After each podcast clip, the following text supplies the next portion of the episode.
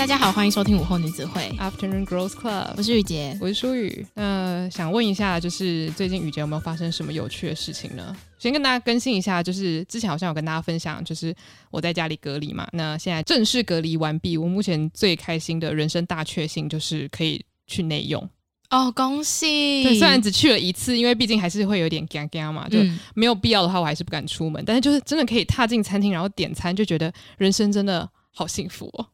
天呐，我真的觉得，因为在家隔离，你真的会 一点点小事情都觉得好幸福，真的，嗯。对，那你呢？你最近的生活如何？因为我最近工作也是开始都在家上班比较多，所以就因为有了去年的经验，其实这次还蛮快就有抓回在家上班的感觉。然后我觉得又加上就是因为大家也都很习惯透过荧幕对话了，所以其实这次的沟通相比去年第一次在家上班的时候跟别人的沟通来说，我觉得好蛮多的。嗯嗯，而且就是连在开会的时候也都还蛮习惯，就是透过荧幕聊天。就你知道，你会可能习惯等对方的回答一下，又或者是很多人的时候，你就习惯直接打字，很像现在在讲话那个人他是直播主这样，就是跟直播主互动。你让我想到，就是我有时候看到我朋友做那个，就是有点像呃水晶指甲嘛，哎，不是水晶甲，就光疗。嗯，然后就是他们指甲会很长嘛，所以他没有办法像一般人就是用正常的手指去按那个按键。然后我常常就觉得很惊奇，就是说，哎，你每次。长度都不太一样，那你是怎么样去练到说你不用是很认真的打字，你还是可以像一般人就是打了这样信手拈来？然后他们就说，其实人的惯性是很神奇的，就是你一旦有留指甲，你就可以练到说你用指腹，就是就是有点像是手指的边边去打字，你都可以就是很熟悉。其实我觉得有点类似，就是你以前觉得很奇怪的事情，过久了之后就会变成你的正常。我觉得是，而且你也会很习惯，就是你讲话然后没有人回应。天哪，就是你很习惯大家不开镜头跟你互动了，然后你就你就是自己可能就要享受自己自己的时光这样子。讲到这个，就不得不说，我最近有看了一本书，然后我有在 IG 上面推荐给大家。因为就虽然我们大部分的书单跟片单都会在会员单集介绍嘛，但是因为这本书真的好看到，我觉得大家都必须要知道。它就是欧普拉跟培里医生所合写的，叫做《What Happened to You》，然后它中文就是翻叫做“你发生了什么事”。欧普拉是那个名人欧普拉，对对对，哦，那个主持人欧普拉，没错没错，就是。这本书很棒的点就在于培里医生，他是对于呃心理学啊，然后跟创伤很有研究的一位医生跟研究者嘛，所以他分析或者他介绍的很多案例，可能都会是从一个比较专业专家的角度去切入。但是欧普拉他是一个自己本身。生命中充满了创伤，然后他又访问过数以万计的人的故事，所以他也有一个很庞大的资料库。但是他是从一个比较个人跟感性的方式切入，所以他们就是一个理性，一个感性。他们两个应该也算是非常好的朋友。他们两个组合在一起的对话真的非常精彩。然后他中间就有提到说，因为他们那本书算很新，所以也是有经历到疫情，所以他们就有分享说，呃，在。让创伤复原这件事情上面，疫情期间的这个影响能不能够就是加入一些讨论这样子？然后那个医生就有讲到说，其实，在治疗创伤的过程中，很大一部分就是人与人之间的连接，不是不是那个身体上的那个连接，是心灵上的连接，或是感觉到你跟这个人有建立一个关系。他说，对于小孩子来说，不是因为小孩子他们天生很容易忘记事情，或是他们韧性很强大都可以复原，而是你要给他足够的关系连接跟安全感，他才有这个能力可以复原。所以他就强。强调说，其实很多时候，大家就是因为疫情自己一个人住嘛，然后没有办法得到连接的时候，其实你会在不知不觉之中，可能发现自己情绪变得越来越不稳定。可是你会觉得，我明明本来是一个很享受独处的人，我明明很习惯这样子跟大家远端的相处，怎么会突然变成现在这样？但是可能你本来有百分之二十的时间是有很好的建立良好关系，但是最后这二十趴的时间你都失去了，那你可能就会发现说，哦，我的人生默默的变成我不想要的样子。我觉得还有一点，就是因为你从很习惯去公司会跟同事聊天的这个算是相处模式，然后换成就是回到家你不知道什么时候可以聊天，嗯，就你想找人聊天，或是你想找人讨论事情的时候，你都需要透过讯息先确认人家在不在，有没有空跟你就是讨论这样子。所以一开始转换的时候真的非常的不习惯，可是就是因为有去年的一些经验之后，然后加上其实今年的这个呃在家工作并不是。政府就是规定大家都不可以出门，所以其实如果你今天想要转换心情的话，你还是可以去家中附近的咖啡厅，就是安全的环境下工作。那又或者是你有觉得你必须要跟这个人见面讲的事情，其实你们还是可以可能约到一个共同的地点去做讨论这样子。嗯，所以我觉得这次就是在家上班这件事情就变得比较真的有点像是在实现如何弹性工作。嗯，对。然后还有就是像你讲的，情绪这件事情也是，就是其实去年真的透过很多很多跟自己相处的时间，还有跟家人相处的时间，去转换你如何。就是看待独处时间所产生的一些情绪嘛。那今年就是我觉得比较不一样，当然还有可能是因为我最近一些人生的转变，让我心情比较好一点。但是就是如果是我之前在忙到不行的情况下，还在家上班的话，其实我觉得我那一阵子的情绪真的蛮不好的。嗯，嗯，而且那本书真的让我有很大的领悟，就是很多时候我们不知道为什么自己不开心，或者是以前的事情为什么到现在还是让我们很容易会呃，就是被触发。哦，就是以前你曾经被触发过的事情，到现在它还在困扰你。对，就你本来以为其实你已经克服了那些困难，但没想到当他用变形虫的方式再回来的时候，你又不知道他是谁了。对，而且他那本书就有讲到说，我们想到创伤的时候，我们总是会讲到说士兵，嗯，他们参战过后，可能回到家，明明是办庆典，然后听到那个烟火的声音，他会吓到，就是突然没办法行动这样子。他说，我们想到的是这种，可是其实我们每个人的生活中可能都会有非常迷你的创伤，但是你觉得那些东西不重要，可是它还是会让你感觉到不舒服。他就说，不可以小看就是迷你创伤它的重要性，然后还有你要如何去疗愈。所以，如果说你觉得在疫情期间，你可能对于自己的情绪稳定部分有一些疑问的话，我觉得这本书是可以一看的，因为它不只是可以帮助你了解别人，或者是世界上某个角落的一些孩子们，他们是怎么疗愈自己，或是被疗愈的。你也可以看完之后发现说，哦，原来我也可以把这些方式用在我自己身上，这样子。嗯，对，所以以上就是近况分析跟推荐这本书给大家。对，但其实我们刚刚也刚好聊到了情绪控管跟管理，或是怎么调试心情这件事情。嗯，就跟今天其实我们要来做这个回信单元，今天收到的来信是有蛮扣合主题的。嗯，好，那舒宇你要分享一下我们这次收到的来信内容吗？好，那这次来信的听众呢，他的名字很可爱，叫做牛油没有西多士。嗯。他说：“Hello，两位主播，你们好，我是午后女子会的新听众。偶然发现这个 podcast，听着听着觉得两位创作的内容超级有趣，很多话也说到了我的心坎里。这次来信是想要请问你们能否讨论一下有关情绪稳定的话题。我是一个急性子，同时也是一个提前症患者，常常会因为行动跟不上想法而变得急躁、力不从心，继而心情会大受影响。所以很想听听看你们对于情绪稳定有着什么样子的看法。其实那时候看到这一封呃来信单元的时候，我就发。发现我们真的以为情绪这件事情我们聊过非常多次，但没想到看到这样的来信内容，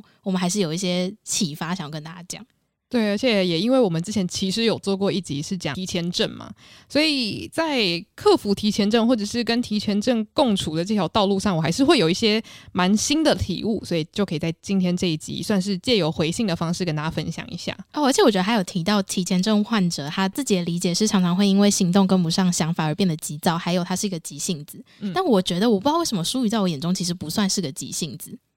为什么呢？就我觉得，譬如说我跟你讲话，或者是。我们今天要去做什么事情？你不会急急忙忙的，你不是一个走路匆忙或者是做事很急躁的人。嗯，对，所以就是他这边用急性子会让我觉得，哎，跟我之前认知到的提前症患者是不太一样的。嗯，哦，对，我觉得如果是以行动来说，我并没有非常的。急躁，或者是想要把事情赶快完成。我觉得我的提前症就比较实践是在呃，可能工作上面，如果我可以提前完成的话，我可能就是会在这部分心理心理上比较急躁一点点。嗯，对，所以算是选择性急躁啦，可以这么说。嗯，但也可以说就是在你认为有时间的时候，赶快把事情做完，就可以享受更多自己的时光的一个出发点，嗯、对不对？对。然后再来是，我觉得有一件事情是我们两个可能都有经历过，就是因为他刚刚有讲到说行动跟不上想法而变得急躁嘛。嗯，然后因为我们都是属于讲话蛮快的人。哦，对，我刚刚大家有没有发现我刻意把速度放慢？其实我以前没有发现这件事情，然后是我后来又遇到，就我大学的时候遇到了一位跟我一样讲话算快的人，我不小心又讲太快，然后我们就发现，就是我们在聊天的时候，真的语速变得超级快，而且只要一聊到兴奋的事情，那个语速大概会是在平常再乘以两倍这样子，然后。常常就是因为我们是一群朋友，然后常常其他朋友会就是有点小抱怨，就说你们每次都讲很快，我们都听不懂你们在讲什么这样。嗯，而且因为像有的时候听众可能也会讲说，哎，就是语速可不可以慢一点啊？或者是我妈自己也会，因为我妈自己也是听众嘛，她有的时候早上也会讲说，你们的音档是不是有调两倍速啊？我说。没有，是元素，我很抱歉。就是每次我都知道说好，我要放慢速度，可是真的我已经进入到讲话的那个阶段的时候，我没有办法再去思考这么多。等一下，我必须要跟林妈妈道歉，因为我觉得还有一个就是会让我习惯讲话越来越快，还有一点是因为我平常听东西，我也是习惯听很快的人。哦，对，就像是好可能会被抨击，但就是 YouTube 我都两倍速看，然后其实有很多 Podcast 我也都是差不多一点五倍速收听。嗯，所以我觉得这真的跟习惯有关系。然后其实我也常常发现，就是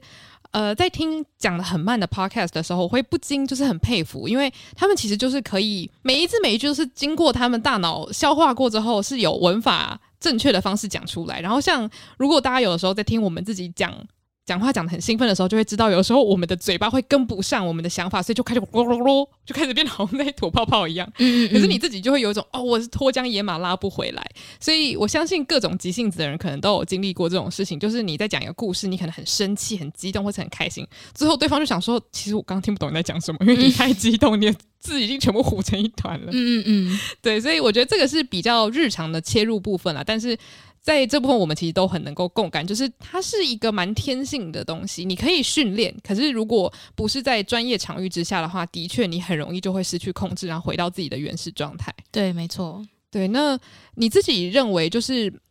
身为一个还算是有一些急性子特特征的人，你觉得你自己有没有经历过，就是因为行动跟想法不在同一个频率上，然后感觉到心情不稳定或是不开心？我觉得很常发生诶、就特别是我觉得我是真的一个。想法太多又动太快的人，嗯，然后我常常会有很多想法，我先想到了之后，我就想说好，我想要找时间来做，可是却发现自己没有时间去做这件事情的时候，那大概会是我人生最混乱的时期所发生的事情。对，就譬如说，呃，我的生活可能平常会切成很多块。就是我自己会切得很清楚，就是工作是工作，然后跟朋友相处是朋友相处，跟家人相处是家人相处，是我自己理想希望我可以切得很清楚。可是其实有很多事情不是说你在工作的时候，你脑子就只思考工作的事情嘛，你同时间一定会去想说，诶，那我现在看到的这个文章，诶，跟那个午后女子会最近想要聊的东西很像，你就会开始思绪去想那做节目的事情。那当你在想做节目的事情，你可能同时就想说，好，我写下来。可是你写下来的时候，你工作上又有很多事情要处理，你知道今天你被写下来这个 idea，它没有办法在可能未来的一个礼拜内被发生。其实每每次再去 review 这个想法的时候，就发就会觉得说，刚刚又发生嘴巴动比较快这件事情，你就会觉得说很可惜，这个想法在它最应该被实现的时候却没有办法被实现。嗯，然后你的情绪就会陷入一个就是啊，我怎么又做这样的事情了？这样子一个有点责怪自己的感觉。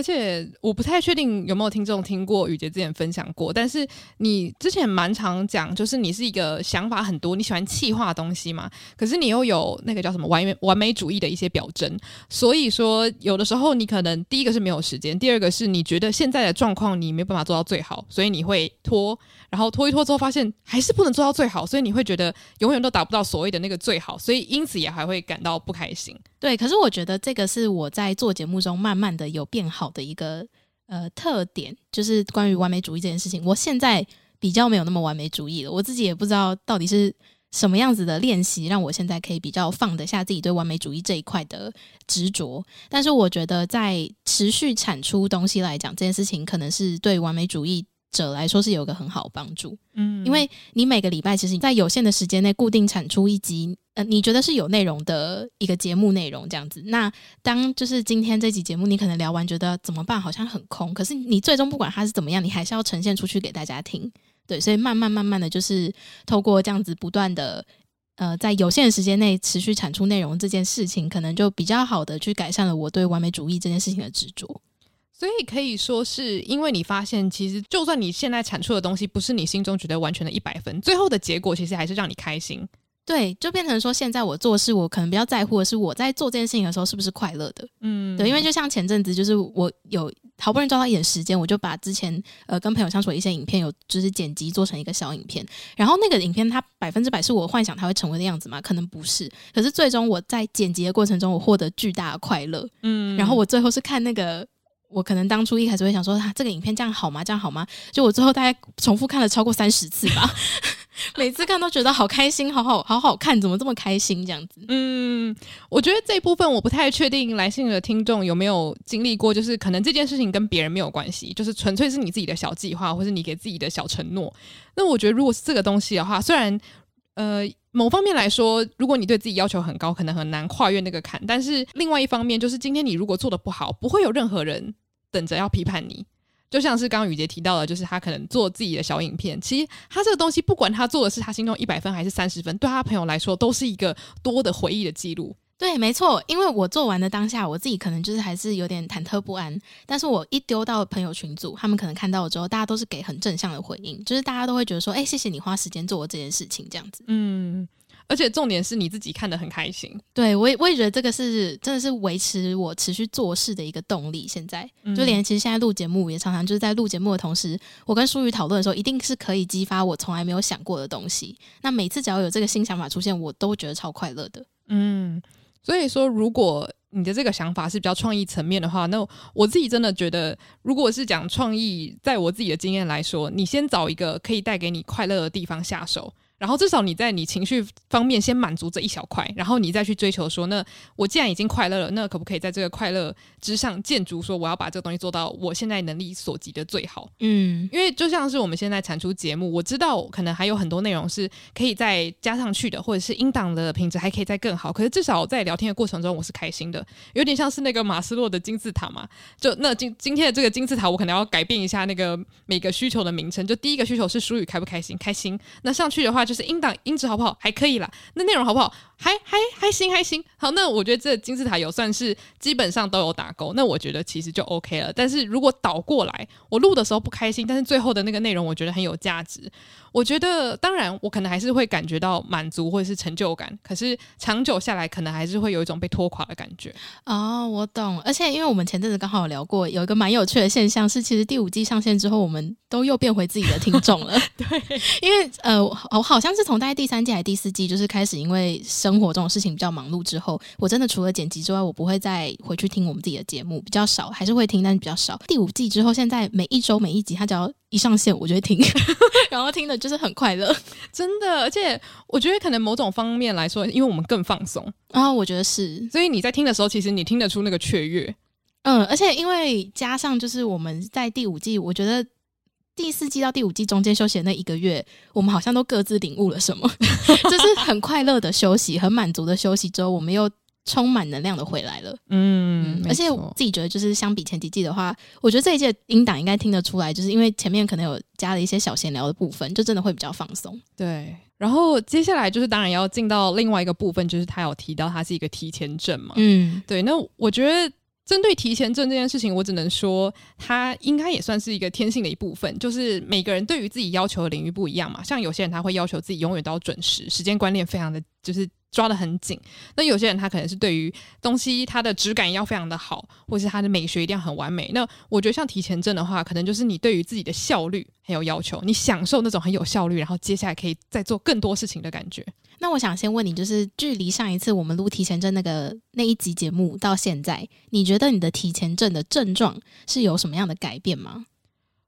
哦，我觉得有大幅的改变，是怎么样的改变？是就是有比较放下那个执着，还是现在你会有不一样的想法？我必须说，我觉得放下执着这件事情是帮助我最大一件事情。虽然它听起来真的超级超级空泛，但是我觉得。会让我就是从提前症算是走出来的一个契机，就是你去思考一下，今天这件事情没有及时完成会发生什么事情。那你就会发现有两种可能，一种是他真的是在工作领域上面一定要及时完成，那这个时候你就可以蛮强硬的去跟你的工作伙伴讲说，这个东西它的死线就在这里，那我们就是要及时完成。那另外一个方面来说，如果今天这个东西它弹性很大，那今天就算大家最后一天交，会不会发生什么恐怖的事情？不会。那你要用这种比较极端的方式问自己，你就知道说，其实很多时候你在庸人自扰，很很多时候你是在告诉别人说，你们要照我的方式生活，你们要绕着我，把我当做你知道太阳一样绕。那你觉得就是提前症有稍微改善的原因，是因为你有比较多需要跟人家合作的事情吗？我觉得。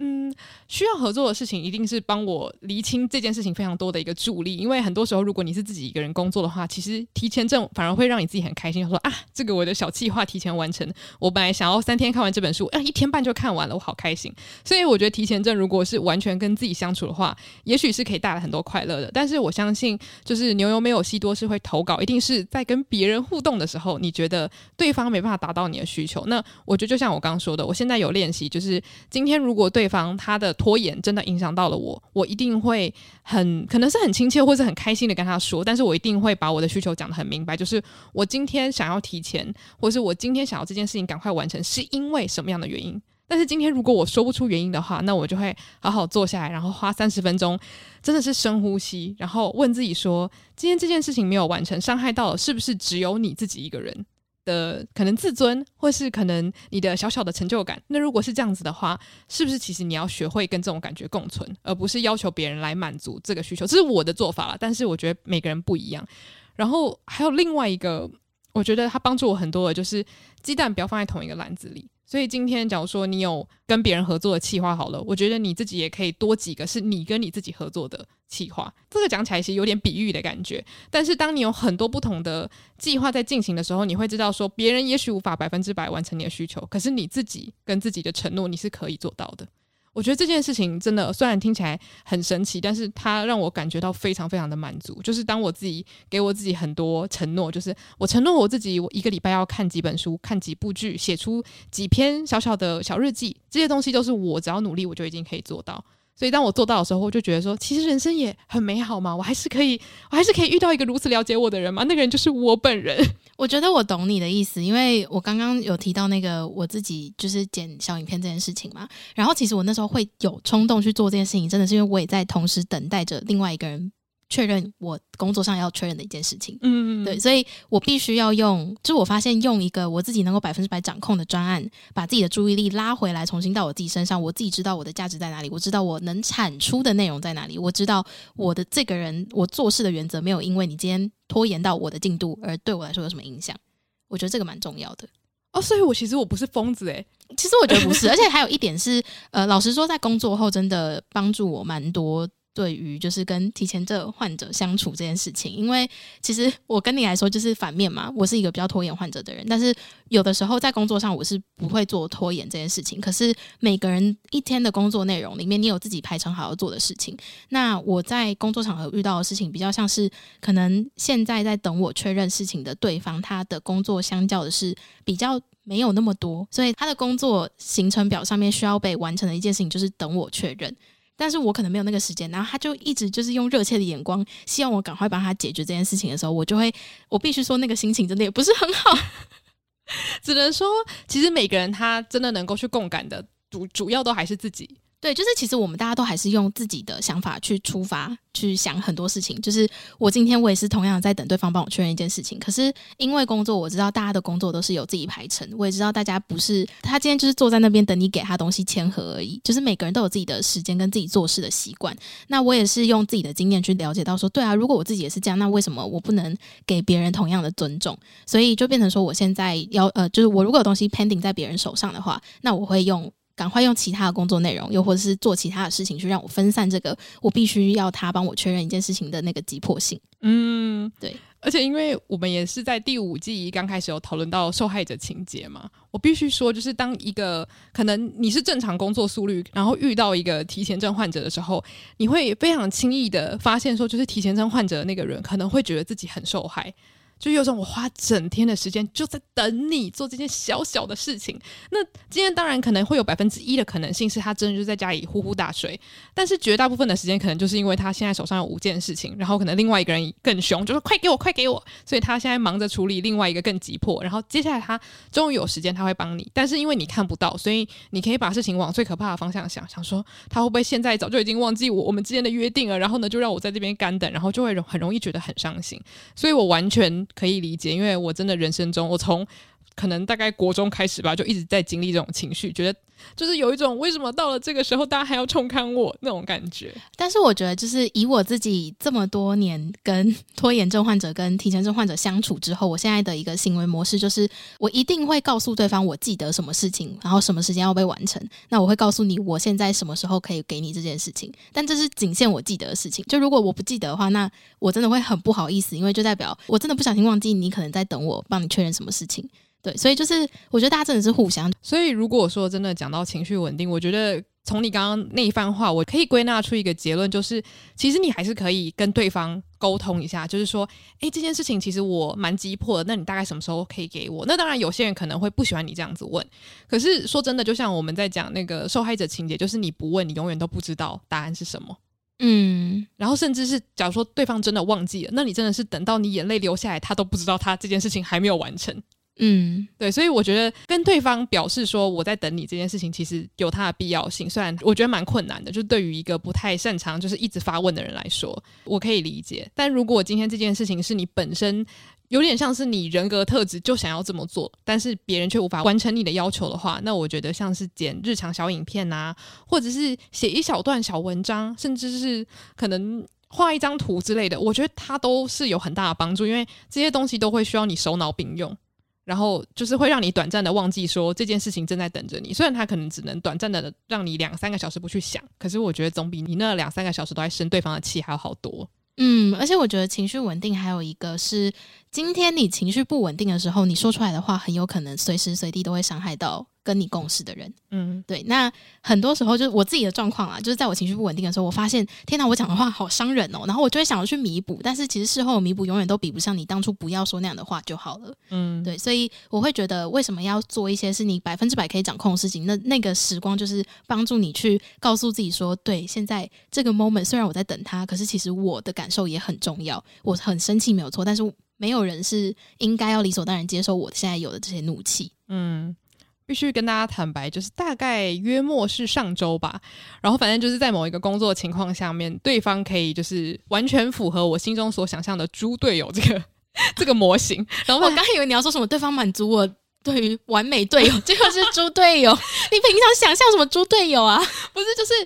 发生了一件就是让我无法置信的事情，我想说，原来你就是传说中的猪队友，啊，他符合了猪队友的定义，这样。对对对，然后我是真的惊呆，然后当下就是太惊呆，以至于就是你不知道怎么。你不知道该怎么样发脾气哦，然后我就想说，还好那个时候，因为我们算是在线上的模式工作嘛，就是很多时候你跟你的合作伙伴是见不到面的。我当下就是没有这么感谢这个情况过，因为我觉得如果是在现场发生这种事情的话，说真的，我觉得我可能会跟来信的听众说，我真的爱莫能助，我觉得我当下脸一定会臭得跟一坨屎一样。我跟你讲同意，因为我之前在面对面工作场合，我也很常就是被突如其来的要求，然后觉得。很生气，然后我真的有几次是忍不住，我不小心臭脸了，然后臭脸到就是我觉得当下就是把那个工作场合的气氛弄得很僵，然后后来就是我可能想要去就是稍微缓和一下，但我也不知道怎么做，然后就这件事情就这样过去了，然后但它永远都会存在，我知道它永远都会存在我跟那个同事的心中这样子。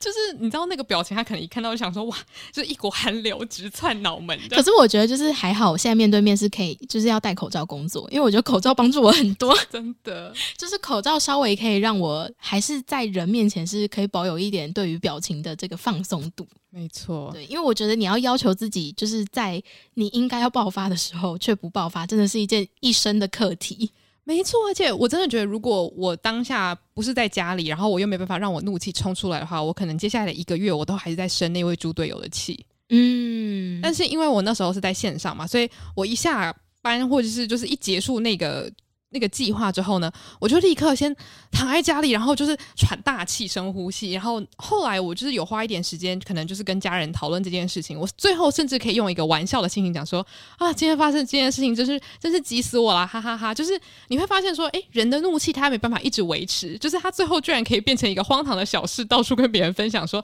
今天我差点暴怒了呢。”这样子，你刚刚讲话真的很像情景喜剧，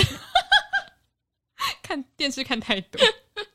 但我但我觉得是，就是其实，嗯，我觉得情绪稳定真的是一件很困难的事情，因为我们不可能就是你去工作的时候是不带有任何个人的想法跟情绪的，然后每个人就是你自己都不可能把自己切换成完全面无表情或者是毫无，就叫什么冷血动物。嗯、那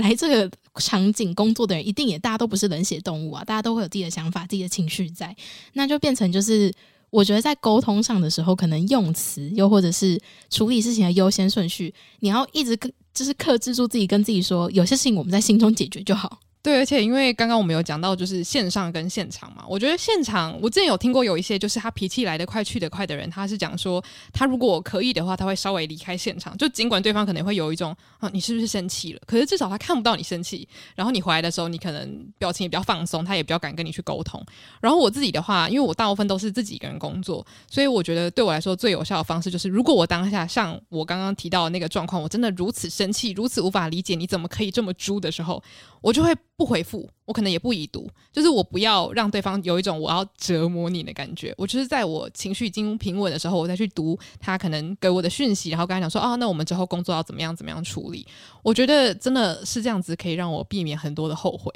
嗯，我觉得是，嗯，对。所以其实我觉得情绪稳定，我们对情绪稳定的看法就是，它是一件非常难的事情，甚至。我都没有办法说我情绪非常稳定，我觉得我情绪超不稳定的。我其实就是也很常会因为一些别人突如其来的要求，然后把自己弄得很生气，这样子。只是就变成说我必须要不断的提醒自己，你现在就是会被你这个情绪真正伤害到的人是你自己。嗯，对，因为你你知道，就是如果你今天把场面弄得很难看，最后回家觉得很丢脸的人是你自己。对，我跟你讲，因为有一些我有一些朋友，他们是他今天发脾气，他很清楚知道我这个脾气就是要让你知道。所以，如果你今天被我这个这一场生气的脾气给弄得不爽的话，我不在乎，因为你彻底惹到我。那我觉得，像我这种朋友，我就会说你们有骨气。但是我这种人呢，就是我生气完之后，我就想说，我想要，我想要跟他和好，你知道吗？就最后我自己还要就是偷偷走过去收拾那个烂摊子，而且就回家睡觉前一直想到，就是觉得天哪，好丢脸，今天好丢脸。对对对，嗯。所以，如果就是听众有这样子的困扰的话，我觉得也许就是可以看你是决定说，你可以接受。不管发生什么什么样的结果，你都可以。然后另外一种的话，就是如果你不可以的话，那花一点时间往后退，晚一点再回复，其实我觉得是 OK 的。然后像我们前面讲的，也有一些方法是可以在跟别人合作之余，先让自己满足自己所谓的想要很有效率或者想要提前的那种欲望。那你对别人的要求，我觉得相对就会降低。我觉得真的是，就是你你今天一知道说，哎。我其实还是一个很有效率的人，就是你当那个有效率这件事情被满足之后，你就不会一直向外求，我需要他来认证我的有效率，我需我需要他来告诉我说，你做事真有效率，真棒，真快，这样子。对，没错。嗯、所以就希望我们今天的讨论有稍微回答到牛油没有西多士这位听众的小烦恼。那如果大家有一些更有效的方法可以解决这样子的情绪比较波动大一点的问题的话，也欢迎投稿到我们的来信单元呢。来信单元的连接在我们的 IG 就可以找得到。没错，那我们的 IG 是 Afternoon Girls Club，或者是去 Facebook 搜寻午后女子会也都找得到。那如果想要针对单节特定时间段做回复的话，也可以在 Mixer Box 上面追踪我们。那如果喜欢这期节目，也欢迎到 Apple Podcast 帮我们留下五星评论。谢谢大家今天的收听，午后女子会散会。